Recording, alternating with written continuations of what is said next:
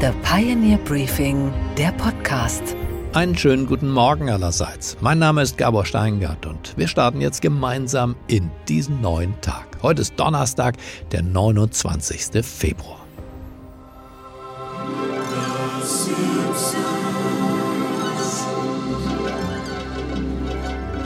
Homer Simpson, der legendäre Comic-Anti-Held, stellt auf der Fahrt mit seiner Familie die Nachteile des Elektroautos fest. In einem Auto, das so leise ist, kann man sich auch weitaus besser unterhalten. Ja, aber es bringt noch mehr Probleme mit sich. Nicht nur das Elektroauto selbst ist leise, sondern mittlerweile auch all jene, die davon träumten, dass die ganz große weltweite Elektroautorevolution kommt. Aber es wird wohl eher eine Evolution werden. Stetig, aber langsam, auch wenn Tesla-Chef Elon Musk tönt. We, we got to show that an electric car is the best car, hands down. Musk hat sogar Brandenburg auserkoren für die Tesla-Produktion. Deutschland rocks.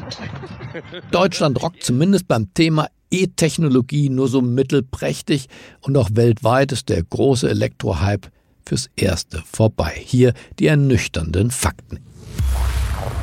Erstens, China verzerrt das Gesamtbild. Ja, es gab im vergangenen Jahr die Rekordzahl von über 10 Millionen neu zugelassenen Elektrofahrzeugen weltweit. Aber zwei Drittel davon wurden in China verkauft. China ist der Spitzen-Elektroautomarkt der Welt.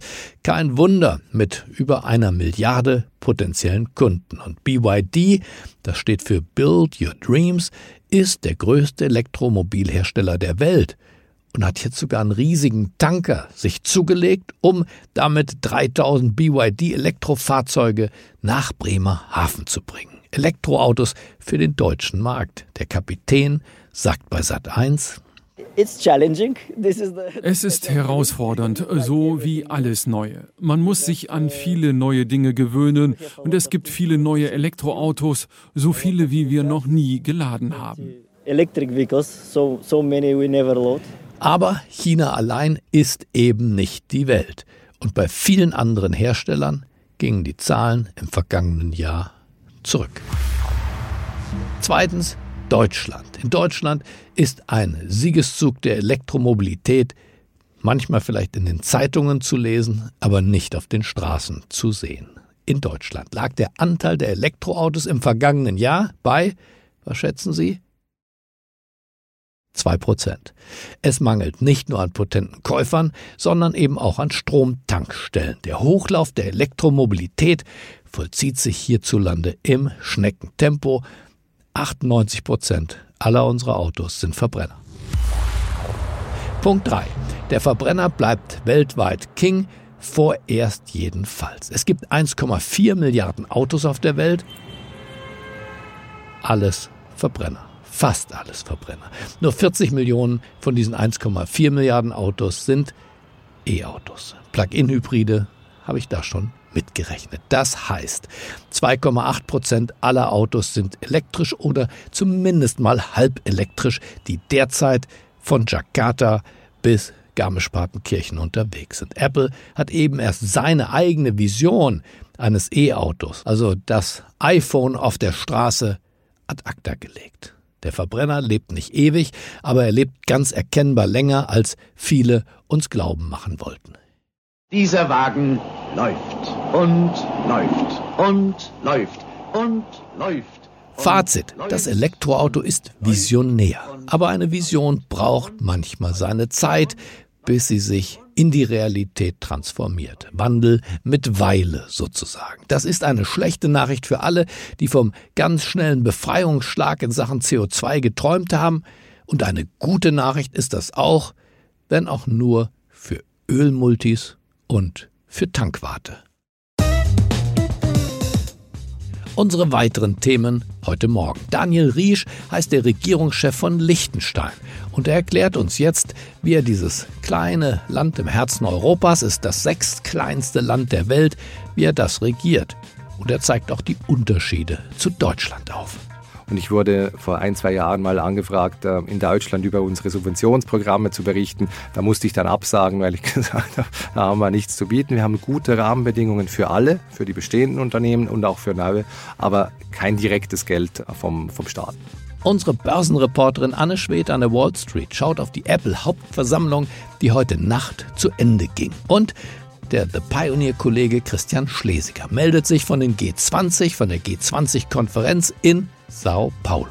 Außerdem ein Gymnasium in Pullach sucht einen neuen Namen, ist mit Ottfried Preußler Gymnasium nicht mehr zufrieden. Und dann gibt's noch einen Notstand zu beklagen. In Deutschlands Provinz fehlen die Tierärzte. Mitten in den Alpen im Herzen Europas liegt Liechtenstein. Der souveräne Kleinstaat zwischen der Schweiz und Österreich erstreckt sich über ein Gebiet von 160 Quadratkilometern. Das entspricht gerade mal einem Drittel der Fläche des Bodensees. Mit über 4000 tätigen Firmen ist das Fürstentum ein kleines Wirtschaftswunder.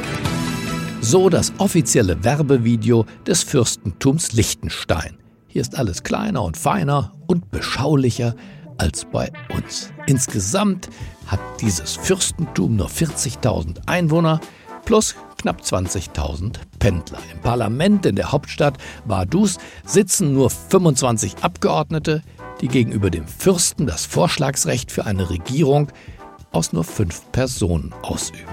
Neben einem Minister für Finanzen, für Äußeres, Inneres, Gesellschaft und Infrastruktur gibt es dann noch den Regierungschef. Und das ist seit fast genau drei Jahren Dr. Daniel Riesch. Und der war jetzt in Berlin. Der Regierungschef von Liechtenstein kam zum Staatsbesuch auf die Pioneer One, was uns sehr geehrt hat. Mich hat vor allem die wirklich erstaunliche wirtschaftliche Performance dieses Mini-Staates interessiert, denn ich hatte den Eindruck gewonnen, dass Liechtenstein im Prinzip wie ein Unternehmen gemanagt wird und dass wir einiges davon lernen können. Freuen wir uns also auf interessante Einblicke in dieses sechstkleinste Land der Erde, eine Lehrstunde in Sachen schlanker Staat. Listen and repeat. Einen schönen guten Morgen, Herr Regierungschef des Fürstentums Liechtenstein, Daniel Riesch. Guten Morgen. Sie sind ein Ministaat, ein Zwergenstaat, sagen manche. Aber das Besondere an Liechtenstein ist, dass sie ihren Staat wie ein Unternehmen führen, ein sehr schlankes Unternehmen. Das ist so, ja. Wir haben eine rekordtiefe Staatsquote und das ist eine, eine, relative Zahl. Und ja, auch nicht nur absolut sind wir mit 1000 Leuten in der Verwaltung schlank aufgestellt, sondern auch relativ. Die, die Staatsquote, muss man sagen, das ist ja das Verhältnis sozusagen der wirtschaftlichen Aktivität im Verhältnis zu den Staatsausgaben. In Deutschland so knapp 50 Prozent, muss man sagen. Wie hoch ist Ihre Staatsquote? Rund 26 Prozent. Also nur noch die Hälfte relativ von dem, was die Bundesrepublik zu bieten hat. Das ist wirklich sehr sehr schlank. Aber sie haben auch einen Vorteil, keine Armee. Das ist so, ja. Wir haben äh, diesen Vorteil seit über 100 Jahren, seit wir unsere Armee abgeschafft haben. Aber wir versuchen auch sonst äh, möglichst schlank zu bleiben. Und Sie haben aber ein paar Polizisten, haben Sie schon? Selbstverständlich haben wir die, ja. Und wer so wenig ausgibt als Staat, der kann auch nur wenig Einnahmen haben. Wie ist ihre Steuer? Die ist, die ist doch auch rekordverdächtig klein. Für viele FDP-Leute hier in Deutschland ein Riesenvorbild, denn sie, sie liegen unter 20 Prozent, deutlich, oder? Ja, wir sind bei 12,5 Prozent. Es gibt auch andere europäische Länder, die dort sind. Und jetzt gibt es ja diese globale Mindeststeuer. Also für Konzerne in Liechtenstein werden auch dann die 15 Prozent gelten. Aber nur für die Konzerne größerer Bauart. Richtig. Und die Bürger haben tatsächlich eine Einkommensteuerbelastung? Selbstverständlich, die haben eine, eine Einkommensteuer, die beginnt so bei rund 5 Prozent und stoppt dann irgendwo bei 15 Prozent. Und der Spitzensteuersatz? Eben, da sind wir da so bei rund 15 Prozent.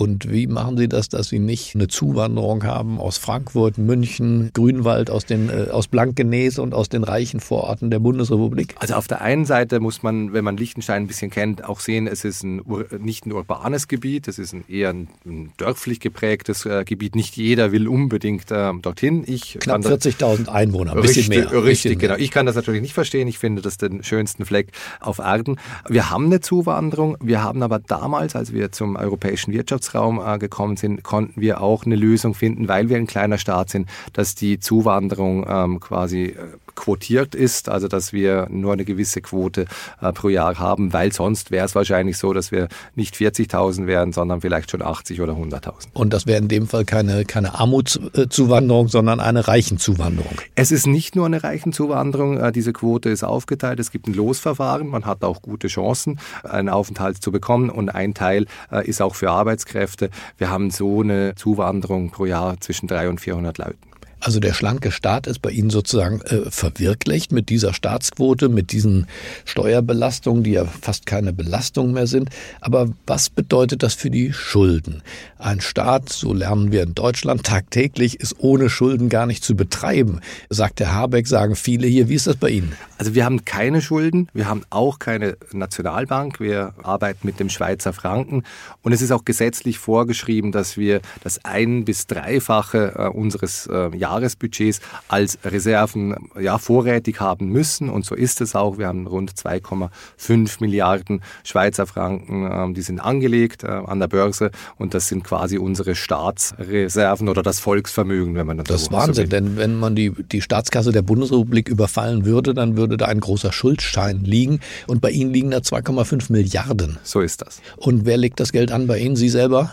Nicht ich selbst. Ich bin auch äh, Teil äh, der Organisation, die das anlegt angelegt, aber es, ist, es gibt einen Anlageausschuss, das wird professionell verwaltet, wie man halt ein institutionelles Vermögen verwaltet. Das heißt, sagen Sie uns was über die Aufteilung? Ähm, die Aufteilung ist äh, eher konservativ, ähm, äh, selbstverständlich. Wir gehen das wollte ich gerade sagen, habe ich erwartet, dass Sie jetzt ja, nicht äh, in Startups und in die Biotechnologie... Richtig, ja, aber es ist natürlich das Volksvermögen, da muss man auch ein bisschen ähm, vorsichtig sein. Da gibt es ähm, eine veröffentlichte Anlagestrategie, die auch sagt, was wohin gehen soll. Wir gehen beispielsweise jetzt auch nicht als Land Liechtenstein in äh, Immobilien in Deutschland. Das wäre jetzt auch komisch, wenn plötzlich wir hier Immobilien besitzen würden. Aber das ist halt halt in den verschiedenen Bereichen. DAX-Konzerne? Auch, das natürlich auch, ja. Denn ja. Sie haben ja auch deutsche Unternehmen zum Teil da.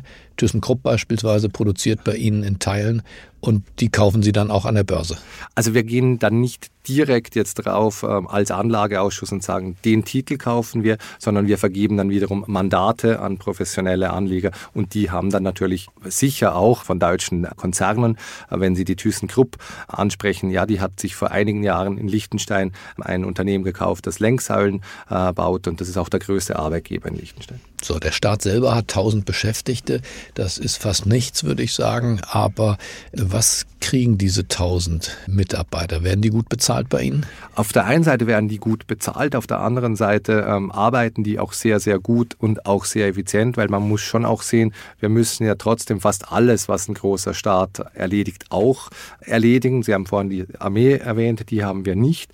Aber als Mitglied im europäischen Wirtschaftsraum sind in Liechtenstein über 12.000 EU-Rechtsakte anwendbar, zum Teil direkt übernommen oder direkt anwendbar. Und das muss ja auch administriert werden. Das heißt, Sie haben viele Juristen und Verwaltungsbeamte. Das haben wir auch, ja. Das heißt, die EU hält sich schön in, in, in Schach wie eine normale Firma auch. so ist das, ja. Aber ein paar Lehrer, da, dafür ist auch noch Platz, ja? Selbstverständlich haben wir auch viele Lehrer, gute Lehrer. Das ist natürlich, Bildung ist quasi die einzige Ressource neben, äh, ich sage immer, natürliche Ressourcen haben wir nur eine und das sind die kurzen Wege die kurzen Wege von Ihrem Büro bis zur Skipiste sind es wie weit? 20 Minuten. Nicht schlecht.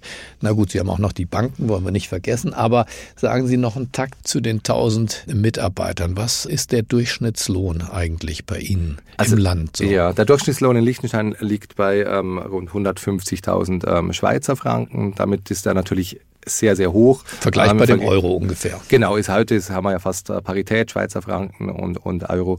Äh, genau. Dreifach höher wie in der Bundesrepublik. Ja. Und trotzdem, äh, die Frage nach dem Sozialstaat. Das ist des äh, Deutschen Liebstes, der Sozialstaat. Deswegen ist unsere Staatsquote auch so hoch.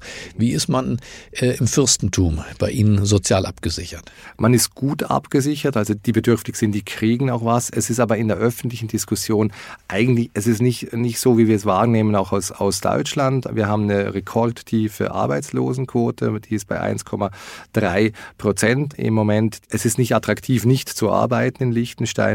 Und von dem her ist es nicht ein, ein tagesbeherrschendes Thema bei uns. Gut, aber ein Sozialstaat, es wird auch bei Ihnen ein paar Leute geben, die aus welchen Gründen, aus, aus gesundheitlichen Gründen, aus psychischen Gründen, aber vielleicht auch keinen Job für ihre Qualifikation mhm. finden. Also äh, ein paar Arbeitslose gibt es. Das heißt, äh, was, was ist die Mindestabsicherung bei Ihnen? Also bei uns ist es so, dass die, der, der Mindestlohn äh, bei 3.400 Schweizer Franken liegt und die Mindestabsicherung sich natürlich dort auch orientiert. Es gibt mannigfaltige Angebote, es gibt die Invalidenversicherung, es gibt Wohnbeihilfen, es gab für Leute, die nicht so viel verdienen, dann auch im, im Energiebereich entsprechende Angebote, aber eben nicht flächendeckend, sondern dort, wo es halt eben gebraucht wird. Und von dem her ist man, also das soziale Netz ist, ist, ist gut ähm, ausgebaut, selbstverständlich. Aber was Sie einleitend schon gesagt haben, der Staat nimmt wenig, der Staat gibt aber in der Regel auch nur dort, wo es wirklich äh, gebraucht wird und nicht in der Breite.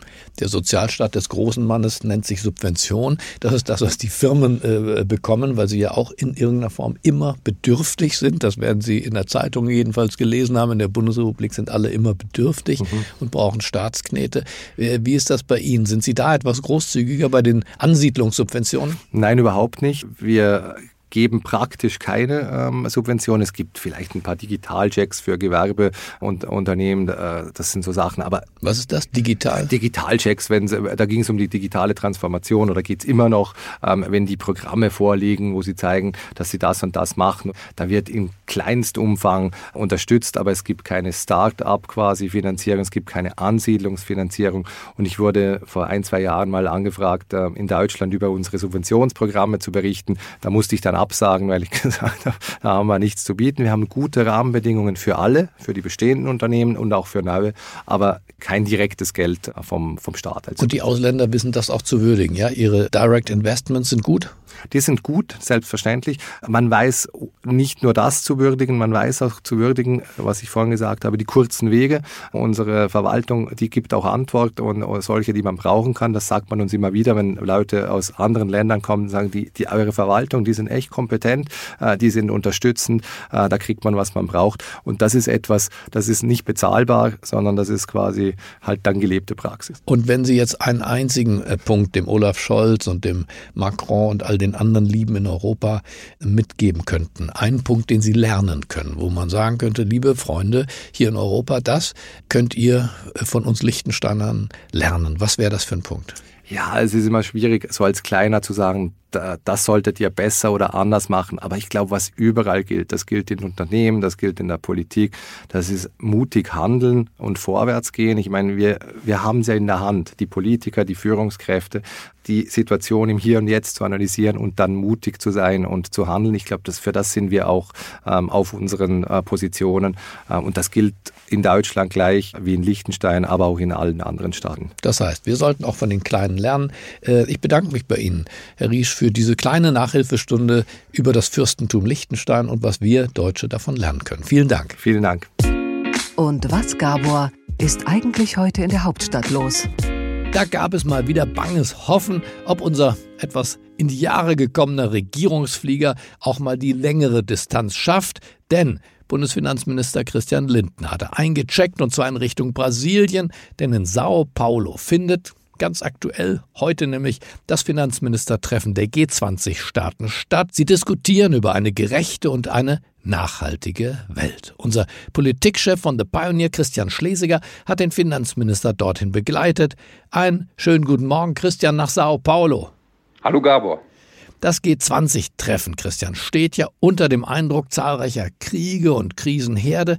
Welche Rolle spielen die Schlachtfelder in der Ukraine und dem Nahen Osten in Brasilien. Ja, Gabor, eine sehr große. Bei fast allen Panels geht es um die Folgen der Kriege für die Weltwirtschaft. Das Top-Thema des ersten Tages war aber eigentlich ein anderes. Im Vorfeld des G20-Gipfels haben sich die Finanzminister der G7-Staaten gestern zu einem Arbeitsfrühstück getroffen.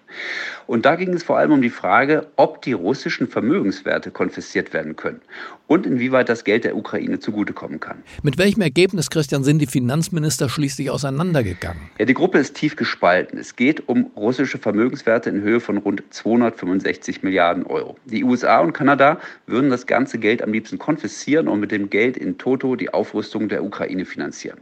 Aber der Großteil des Geldes liegt in Europa und die EU-Länder Frankreich, Italien, Deutschland lehnen das ab.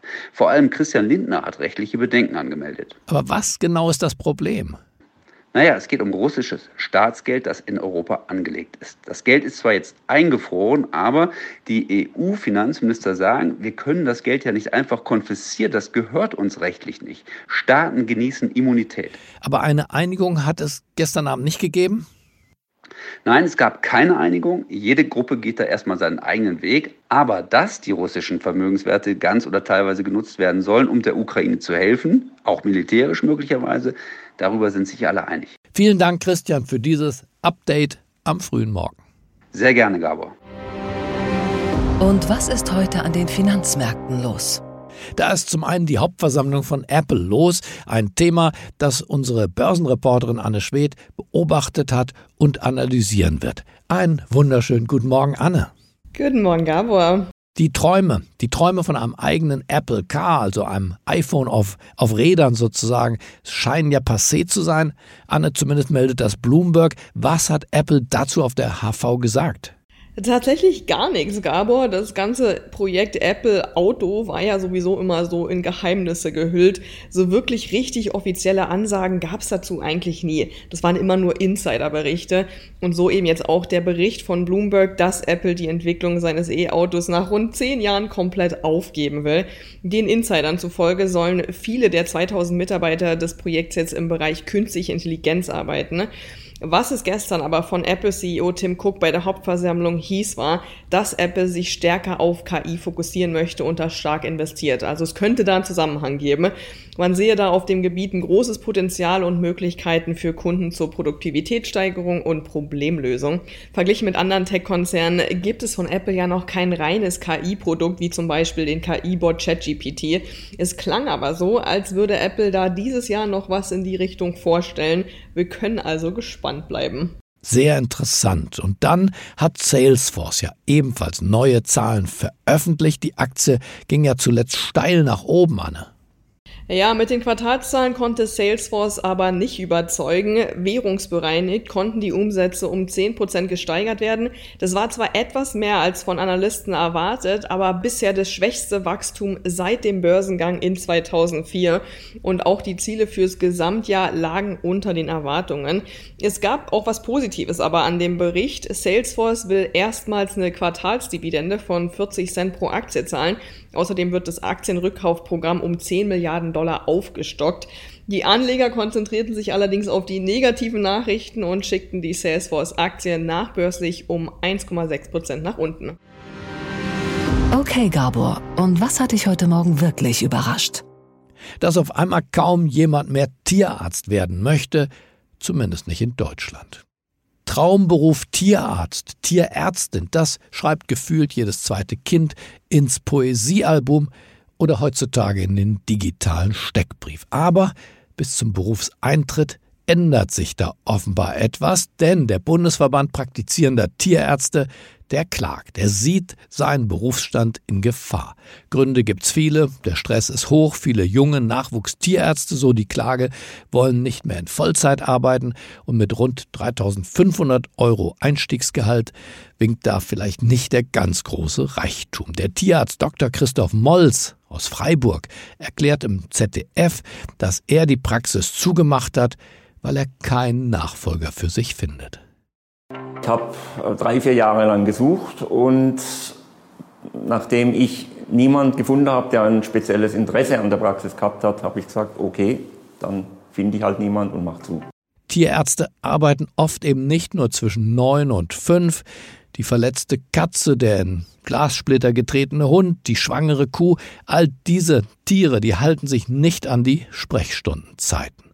Na, und Wochenendschichten gehören automatisch zu diesem Job dazu. Landwirte und Haustierbesitzer fürchten, dass die Versorgung ihrer Tiere allmählich in Gefahr gerät. Gerade auf dem Land wird der Mangel an Tierärzten immer akuter. Da kann man sich doch fragen, ob es überhaupt nötig ist, den Numerus Clausus für Tiermedizin so hoch anzusetzen wie das in Deutschland getan wird. Unter einem Abischnitt von 1,4 hat man schlechte Chancen auf einen Studienplatz. Vielleicht sollte man da mal ein bisschen kulanter sein, sonst geht dieser schöne Beruf vor die Hunde. Und was, Gabor, geht eigentlich gar nicht? dass sich das Ottfried Preußler Gymnasium in Bayern jetzt umbenennen will. Eine Loslösung von Räuber Hotzenplotz, der kleinen Hexe, dem Krabat und dem kleinen Wassermann. Die erfolgreichsten Werke des Autors, der fast 50 Millionen Kinderbücher verkauft hat. Die Schule eine Schule in Pullach ist das, führt als Grund unter anderem an, der Autor habe aus Sicht der Pädagogen, Zitat, die fragwürdigen Konfliktlösungsstrategien durch Gewalt und oder Hexerei präferiert, um nicht zu sagen empfohlen. Sie braut eine Salbe aus Kröteneiern und Mäusedreck, rührt eine Handvoll gemahlene Fledermauszähne darunter und lässt sie am offenen Feuer gar kochen.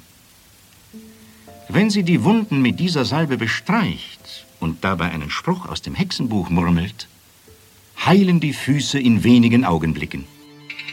Also ich würde mir manchmal mehr Hexerei und auch die ein oder andere Wunderheilung wünschen, zum Beispiel in der Politik oder auch beim Bürokratieabbau. Das kann doch nichts Schlechtes sein, wenn hier mal jemand zu zaubern beginnen würde. Der Kinderbuch König Preußler erklärte im Jahr 1963, was er von guten Kinderbüchern erwartet.